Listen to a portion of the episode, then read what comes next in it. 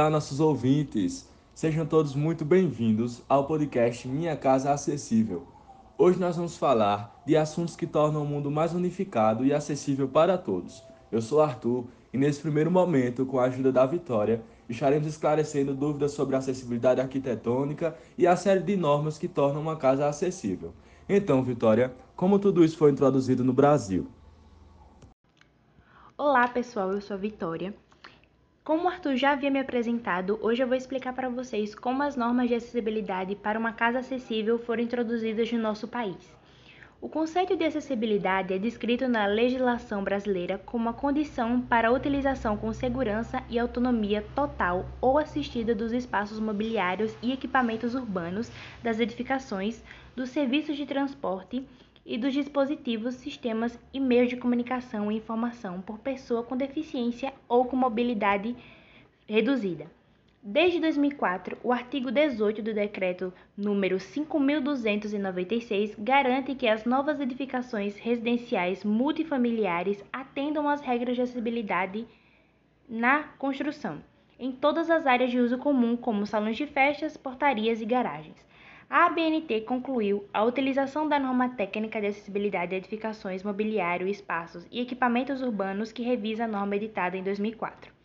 Vale salientar que acessibilidade na construção vai além da construção de rampas para facilitar o acesso aos empreendimentos.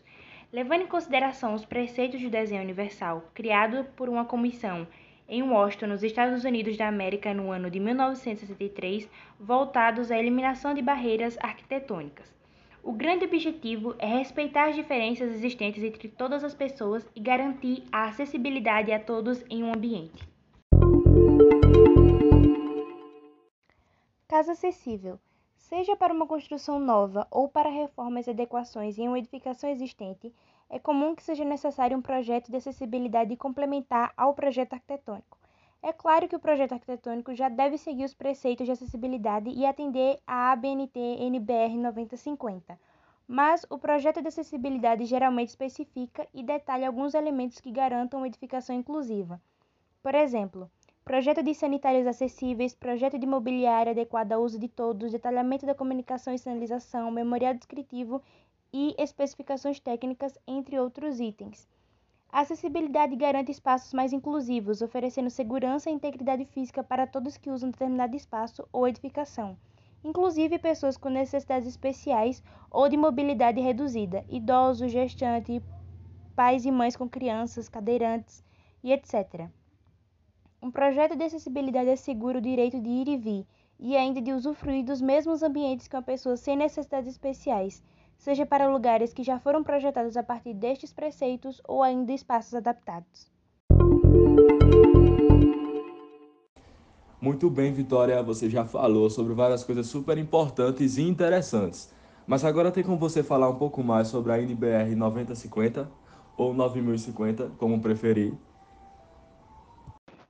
Então, Arthur, a acessibilidade no Brasil tem sido uma preocupação constante nas últimas décadas, especialmente após a validade e exigência da ABNT NBR 9050 de 2004 nos projetos arquitetônicos e urbanísticos desenvolvidos em todo o país. Essa NBR trata da acessibilidade das edificações, mobiliário, espaços e equipamentos urbanos, ou seja, deve ser aplicada desde o projeto de acessibilidade de um banheiro ou residência até ruas e praças públicas. Os projetos de acessibilidade, nesse caso, visam remover todas as barreiras impeditivas de acesso, que geram mais do que só um impedimento físico. Elas também impedem o usufruto por direito dos espaços físicos, propiciam acidentes e causam constrangimento. No Brasil, 25% da população possui algum tipo de deficiência, e ao oferecer locais acessíveis para todos, estamos garantindo inclusão e dignidade. A NBR 9050 traz normas técnicas que devem ser seguidas para ter um local acessível para todos os públicos. Muito obrigado, Vitória, por trazer essas informações para a gente. Já que está esclarecida, vamos prosseguir com o Pedro, para sabermos detalhadamente como e onde essas normas são aplicadas.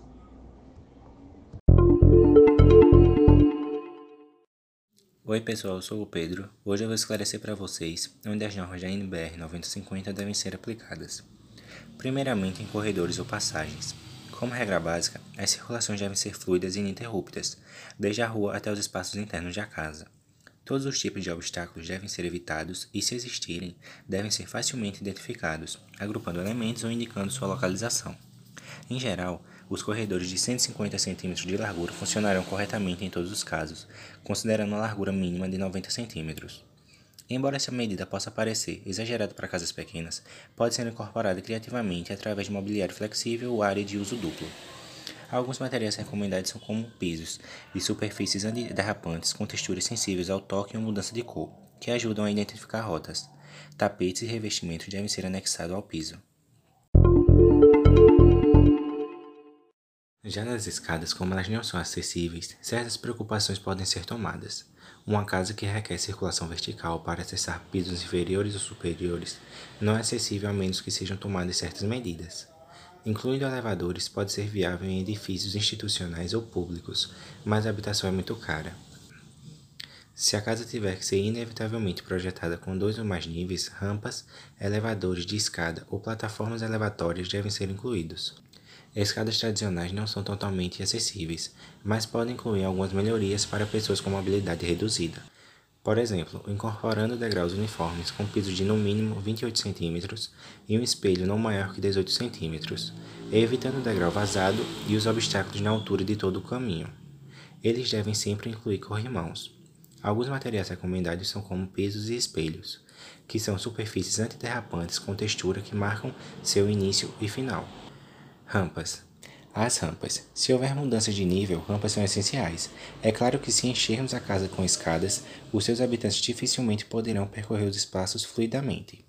A rampa é a opção natural para a escada e deve ser adequadamente incorporada para funcionar de forma eficaz. Idealmente, as rampas não devem exceder 8% do declive longitudinal e devem ser projetadas com uma largura mínima de 90 cm, embora seja recomendável atingir 150 cm de largura. Os corrimãos devem ser incluídos sem interrupções a 70 cm e 95 cm de altura. Se a rampa for muito longa, ela deve ser dividida aproximadamente a cada 9 metros, incluindo quebras sem declive. As quebras e os espaços onde a rampa começa e termina devem ser superfícies planas de 150 por 150 cm. Alguns materiais recomendados são rampas e corrimãos. As rampas são superfícies antiderrapantes com textura que marca seu início e fim, e os corrimãos são materiais confortáveis para o movimento da mão até o final do passeio. Agora vamos falar sobre uma parte extremamente importante que são as portas e as janelas. Nem todas as portas são adequadas, em geral, recomenda-se a inclusão de portas entre 90 e 100 cm de largura que podem ser abertas ou deslizadas completamente, incluindo alças ou barras anatômicas a 95 cm de altura. Não permita que as portas obstruam o movimento das pessoas, especialmente em áreas próximas às rampas. As portas giratórias não são totalmente acessíveis, enquanto as portas envidraçadas devem ser claramente marcadas, com marcas que contrastam com o fundo. Portas automáticas ou hidráulicas, por outro lado, devem ser reguladas para fornecer o tempo necessário para uma pessoa transferi-la sem problema. As portas giratórias devem ser cuidadosamente projetadas e, dependendo das características de cada espaço, não importa se elas abrem para dentro ou para fora. Agora vamos falar um pouco sobre as janelas, que são de grande importância saber projetar corretamente. As janelas dobráveis que abrem para dentro, as deslizantes com deslocamento horizontal, as pivotantes com deslocamento horizontal ou vertical, são boas opções para incluir em uma casa. Ao projetá-las, é importante observar e entender profundamente o usuário, lidando com a iluminação e a ventilação natural além das vistas que serão enquadradas. Não podemos esquecer que muitas das vezes estes podem ser o principal ponto de conexão com as pessoas e o mundo exterior. Alguns materiais recomendados para portas e janelas são alças com mecanismo de pressão ou alavanca em portas e janelas dobráveis e barras ou alças em portas e janelas de correio. As fechaduras ou travas devem ser fáceis de operar e podem ser abertas externamente em caso de emergência. Poxa, Pedro, só tenho a agradecer pela sua contribuição. É realmente muito importante pensar na acessibilidade dentro de uma residência, para que todos os moradores se sintam confortáveis. Vamos dar continuidade a essas normas com a Leilane.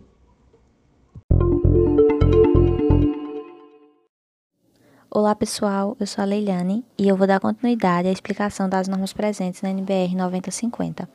Os banheiros acessíveis são essenciais para uma casa acessível bem projetada. Os banheiros podem ser um projeto à parte, com dimensões muito específicas. Quanto à acessibilidade, os banheiros são um mundo em si. As suas dimensões e aberturas devem permitir o acesso e a movimentação de uma cadeira de rodas. Recomenda-se um diâmetro mínimo de 150 centímetros, pelo menos 70 centímetros de altura, e uma porta corrediça ou dobrável, que se abre para o exterior. As barras de apoio têm que ser fixas e dobráveis, e acessórios que permitam o uso de muletas ou bengalas devem ser incorporados à superfície do banho. E elas também devem ser antiderrapantes quando secas ou molhadas. As recomendações para os artefatos principais. Para os vasos sanitários, recomenda-se instalá-los a uma altura máxima de 50 centímetros, liberando pelo menos um acesso lateral a 80 centímetros de distância. Os mecanismos de download devem ser facilmente operados pelo usuário. No caso das pias, elas devem estar localizadas a uma altura de 60 centímetros, evitando que elas se sentem móveis ou pedestais, liberando espaço para uma cadeira de roda se aproximar de no mínimo 70 centímetros.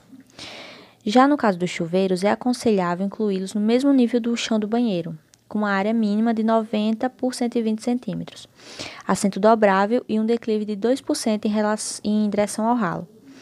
As barras de segurança devem ser incluídas a 85 centímetros de altura e alavancas ou torneiras de alavanca única gerenciáveis a partir do assento.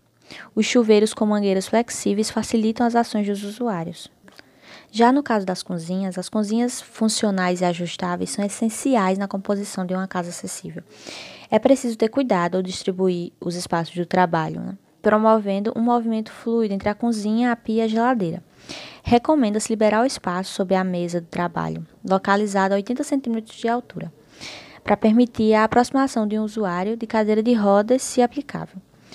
Todos os utensílios e artefatos devem ser facilmente atingíveis. No caso de móveis superiores, há alguns sistemas ajustáveis no mercado que, a, que os aproximam da altura do usuário. No caso dos materiais recomendados, em geral, superfícies antiderrapantes, é, torneiras de alavancas ou monocomandos e, em todos os sistemas e tecnologias ou dispositivos que facilitem esse processo. Já nos dormitórios, o ambiente deve ser agradável, né, promovendo o descanso e o repouso dos seus habitantes, com ênfase especial em sua iluminação e escuridão. Né? Ao projetá-los, devemos incluir as dimensões mínimas necessárias para o um movimento independente de pessoas, circulações de 90 centímetros e áreas de rotação de 150 centímetros para cadeiras de rodas. Altura do leito próxima a 50 centímetros e os espaços de, os espaços de armazenamento de baixo crescimento com portas de correr. Os interruptores eles devem facilmente atingíveis, devem ser facilmente atingíveis e marcados com luzes fluorescentes. Já a sala de estar, elas devem ser ambientes sensoriais e dinâmicos. As salas de estar são espaços flexíveis que nos dão maior liberdade de projeto em favor de qualidade, de qualidade de vida. As texturas e cores combinadas com condições térmicas, acústicas e de iluminação pode fazer total diferença na forma como as pessoas habitam e percebem os espaços onde passam, a maior, onde passam a maior parte do tempo, ajudando-se a curar através de estímulos sensoriais. A automação residencial, cada vez mais acessível e fácil de incorporar em novos edifícios, pode ajudar a impulsionar essas operações, ativando ambientes pré-definidos por meio de sensores de movimento, painéis de controle ou comando de voz. Já quando se trata de um edifício residencial ou empreendimentos acessíveis, se leva em consideração as áreas de uso comum, que devem obrigatoriamente oferecer fácil acesso, enquanto que para as unidades habitacionais essa é uma opção facultativa. Entretanto, recomenda-se evitar paredes estruturais que dificultem alterações para futuras adaptações. Além disso, nos conjuntos residenciais é obrigatório o percurso acessível que una as edificações à via pública, os serviços anexos de uso comum e aos edifícios vizinhos, as rampas ou os equipamentos eletromecânicos para vencer os desníveis existentes nas edificações. A circulação nas áreas comuns com largura livre mínima recomendada de 150 metros e admissível mínima de 120 metros. E a inclinação transversal máxima de 2% para pisos internos e máxima de 3% para os pisos externos. Elevadores de passageiros em todas as edificações com mais de 5 andares e recomendado né, no projeto a previsão de espaço para instalação de elevador nos edifícios de altura inferior. A cabine do elevador e a respectiva porta de entrada tem que ser acessível para as pessoas com deficiência ou mobilidade reduzida e prevê a vaga reservada para veículos conduzindo ou conduzidos por pessoas com deficiência ou mobilidade reduzida nos estacionamentos. Que legal, Leilani, mas ainda me resta algumas dúvidas. Quando uma pessoa tem restrição de mobilidade ou de cognição, a pessoa com deficiência costuma ter a organização como um atributo essencial na prática das suas atividades diárias. Na hora que uma pessoa com deficiência visual está se vestindo, como saber qual é a cor da blusa? Qual é a gaveta de meias? Como pessoas com cadeiras de rodas podem alcançar copos dentro do armário ou circular com suas cadeirinhas de rodas em uma sala repleta de tapetes e objetos espalhados pelo chão? Então, Arthur, existe um conceito chamado organização inclusiva. O objetivo da organização inclusiva é utilizar técnicas específicas para as pessoas com deficiência física ou cognitiva, que levam em consideração a real necessidade de cada um para tornar a casa acessível e organizada. Antes de iniciar o trabalho da organização, a pessoa com deficiência e os seus familiares devem rever os seus hábitos e, e analisar a real necessidade de cada item da casa para uma casa acessível ser funcional, os objetos que nela estão devem ter utilidade. Dessa forma, os itens mais usados no dia a dia devem estar localizados na altura nobre, que é a altura das mãos, e de preferência sempre no mesmo lugar. Além de conferir previsibilidade e segurança, esses objetos com localização fixa servem de referência, por exemplo, para as pessoas com deficiência visual formularem um mapa mental do local onde vivem e assim consigam se orientar e locomover com tranquilidade, evitando eventuais acidentes. Alguns dos recursos de organização para uma casa acessível são é, colmeia de plástico ou TNT com divisórias, caixas organizadoras com texturas para diferenciação, braille nas gavetas, QR Code para identificar as cores das camisas, cabideiro flexível nos armários, separadores de cabide, ausência de tapetes, quadros de rotina com medicamentos e objetivos a serem alcançados. Aplicativos que auxiliam nas atividades do dia a dia, como Be My Eyes, HandTalk e guia de rodas. Leilani, muito obrigado mesmo por esse esclarecimento.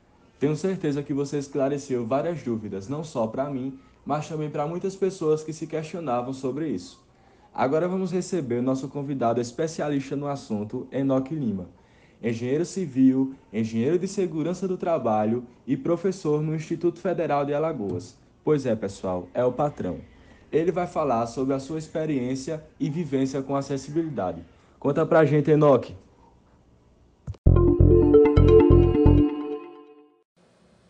Bom dia, boa tarde, boa noite, não sei que hora você me ouve. É, primeiro eu quero agradecer a vocês pela oportunidade, pelo convite para participar do podcast e tentar trazer alguma coisa aqui que possa contribuir com esse tema. Primeiro já quero, já quero começar é, dizendo que acessibilidade, né, os conceitos de acessibilidade em uma casa acessível, eles não são aplicáveis somente a pessoas com deficiência, certo? Em algum momento da, da vida, é, qualquer um de nós pode estar sujeito a, a precisar né, de, um, de um ambiente mais acessível, certo? A gente pode uh, se encontrar em algum momento com, sei lá, uma, uma fratura na perna, no pé, ou mesmo durante um período de gestação, que a nossa mobilidade é, é reduzida, a gente pode precisar sim de um ambiente mais é, receptivo, certo? Mas que é que é, o que é que é acessibilidade, né? Primeiro, é, o fundamento da acessibilidade é garantir para todos, toda e qualquer pessoa, melhor dizendo, é, o acesso livre, tanto para os locais, né, os espaços públicos, quanto os espaços privados. Aqui no Brasil, a nossa querida ABNT, Associação Brasileira de Normas Técnicas, desenvolveu a, a NBR 9050, certo? E o objetivo dela é justamente esse, né, de, de remover é, elementos, barreiras arquitetônicas que possam reduzir o alcance, o acesso a determinados cômodos, a determinados é, utensílios. É, então, é, então na, na, tentativa de alcançar essas, esses lugares, essas, essas coisas, né, de usar suas residências ah, como ela foi planejada para ser usada, né, a, a, a, pleno funcionamento, digamos assim, isso pode até causar alguma espécie de acidente ou, no mínimo, um, um constrangimento, certo? Então, para todos os projetos de novas construções ou, ou até mesmo de reformas, é, é preciso que a gente complemente o projeto arquitetônico com um projetinho de acessibilidade pautado nas recomendações da NBR 9050, certo?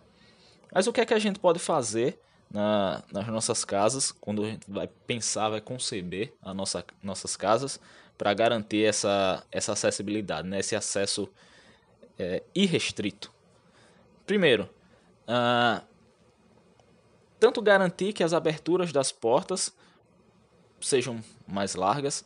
É, é, se é, a gente está em 2021, se você ainda gosta da ideia de, de ter na sua casa um corredor, ele também precisa ser, ser largo o suficiente, certo? Se por algum acaso a sua casa vai ter mais de um, mais de um nível, né? Vai ter que antigamente a gente tinha os famosos batentes dentro de casa. É, não façam isso, gente. É, é, muito é muito desconfortável. Minha casa é antiga, eu até tenho batente aqui e é ruim até para limpar. Então, se você puder não fazer, não faça, certo? Mas se tiver que fazer, é, sei lá, porque fica mais caro nivelar o terreno ou alguma coisa desse tipo, tenta fazer o acesso a esses níveis com, com rampas. E aí, se você precisar fazer essas rampas, faça elas mais largas, certo? Mais largo quanto? 1,20m no mínimo de largura. No caso da, das portas, né? Elas têm que ser largas o suficiente para permitir a passagem de, de, cadeiras de roda. Então, no mínimo, 82 centímetros de, de, de vão, certo?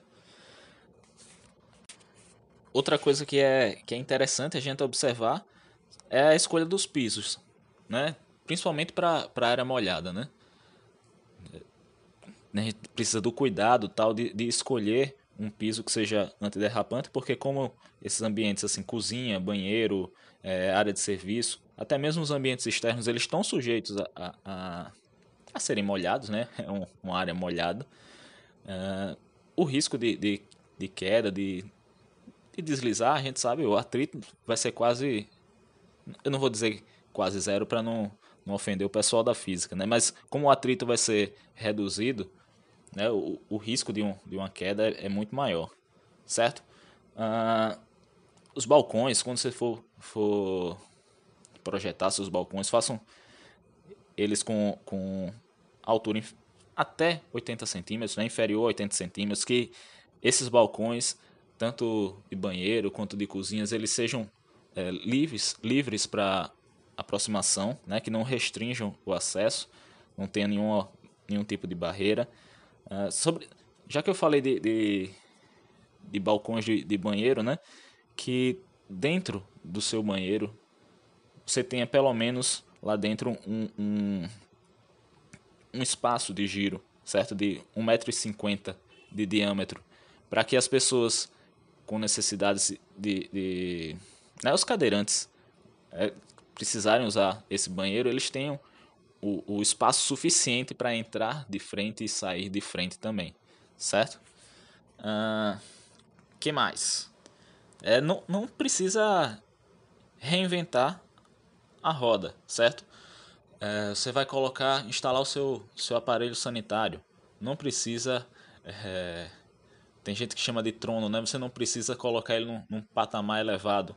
Só é, coloque ele ali com a, a bolsa de vedação, né, instala ele rente ao, ao seu piso, né, não deixa nada muito mais alto do que ele deveria ser. Ele vai ficar entre 43 a 45 centímetros, depende da, de como você passar aquela, aquela massinha ali para prender ele embaixo, certo? Ah, o ideal é que, inclusive, os, os, os registros, né, aquelas coisas que a gente precisa acessar para uma manutenção, eles fiquem ao, ao alcance também, é, entre uns 80 a 1,20m, medido a partir do chão. Beleza? Ah, coisas mais, mais básicas, por exemplo, o peitoril das janelas. Né? Coloque ele a uns 80 centímetros né? e, e ainda assim ah, que o tipo de, de tranca dele, né? o trinco, como eu costumo chamar, seja tipo alavanca, facilita e muito na hora de, de abrir. É, já que eu falei do, do, da alavanca, né?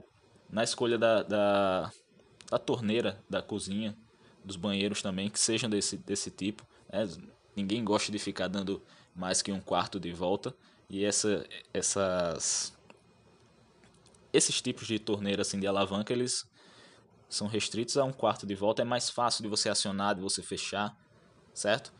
Ah, tomadas interruptores também, entre 40 centímetros a um metro do chão. E facilita a circulação também na hora de dispor os móveis, certo? Eu, eu tenho rinite, sofro de rinite, então eu já não gosto de, de tapete. Se você não puder evitar o tapete, né, e aquele imã de poeira, ah, mas eu, eu quero um tapetinho na sala. Então, é, arranje um, um meio de, de prender ele no chão, certo? Para que ele não, não se torne um obstáculo para uma pessoa que está com a, com a mobilidade reduzida ou, ou mesmo para causar um acidente. Ele sempre teima de ficar com aquela, aquela bochechinha para cima, que é justamente o espaço de você prender o pé, tropeçar e, e, e cair, né? Certo? Como eu estava falando antes de, de começar a falar dos tapetes, na hora de dispor os móveis, né, de colocar os móveis ao redor, né, fazendo a sua decoração ali, prefira sempre o que tem cantos arredondados. A gente está falando, claro, de, de, de, pessoas com, com mobilidade reduzida e tal, mas ajuda também para quando você tem crianças visitando, né? Prefira móveis com, com cantinhos arredondados, certo? Ah, e que eles tenham também esse, esse espaço de 1,20m, né? Para permitir que a pessoa consiga girar 1,20m entre eles, né? Para permitir que a pessoa possa girar né, e, e se movimentar livremente, certo? É, fixa na cabeça de vocês que um projeto de, de, de acessibilidade ele vai tornar os locais mais acessíveis, mais prazerosos de usar, porque ele tá promov eles estão promovendo a inclusão e um, um, um sentimento de, de dignidade, certo? Para as pessoas que, que realmente precisam. Ok? Espero que, que essa fala, né, essas, né, o que eu falei aqui, de alguma forma contribua para você, para até para mesmo que seja para só despertar, não acrescenta nada, mas para despertar alguma coisa nova, alguma coisa que você não tinha pensado ainda, mas que, que essa palavra não, não volte vazia. Beleza? Beijo para todo mundo. Obrigado de novo, pessoal. É isso aí, professor Enoque. Agradecemos imensamente por ter aceito nosso convite. Você só somou experiência no nosso podcast. Vou chamar novamente a Vitória para falar sobre as atualizações na NBR 9050. Oi, pessoal, é um prazer estar de volta aqui com vocês. Então, por mais que a última atualização da NBR 9050 seja de 2020, as principais mudanças ocorreram na atualização de 2015. O mais importante para se destacar é que elas visaram trazer acessibilidade para o desenho universal em busca de um padrão que garanta os direitos e a cidadania de todos os brasileiros, ou seja, a aplicação nos mais diversos empreendimentos. É possível notar mais assertividade na variedade das condições de mobilidade e percepção do ambiente, especialmente detalhes relacionados ao ver, ouvir e sentir além de aumentar a inclusão de pessoas contempladas pela norma, desde pessoas com deficiência física e idosos até pessoas com mobilidade reduzida, como obesos ou gestantes. Não menos importante que nossos outros direitos, o direito à acessibilidade é uma exigência constitucional que surge atualmente como direito fundamental, sobretudo para as pessoas com deficiência. Para que elas possam realizar de modo pleno e irrestrito esse direito fundamental, é essencial que lhes assegure a capacidade de circular pelos espaços de forma livre e com autonomia. É nesse clima de despedida que eu agradeço por toda a atenção nos dada. Ficamos por aqui com o podcast Minha Casa Acessível.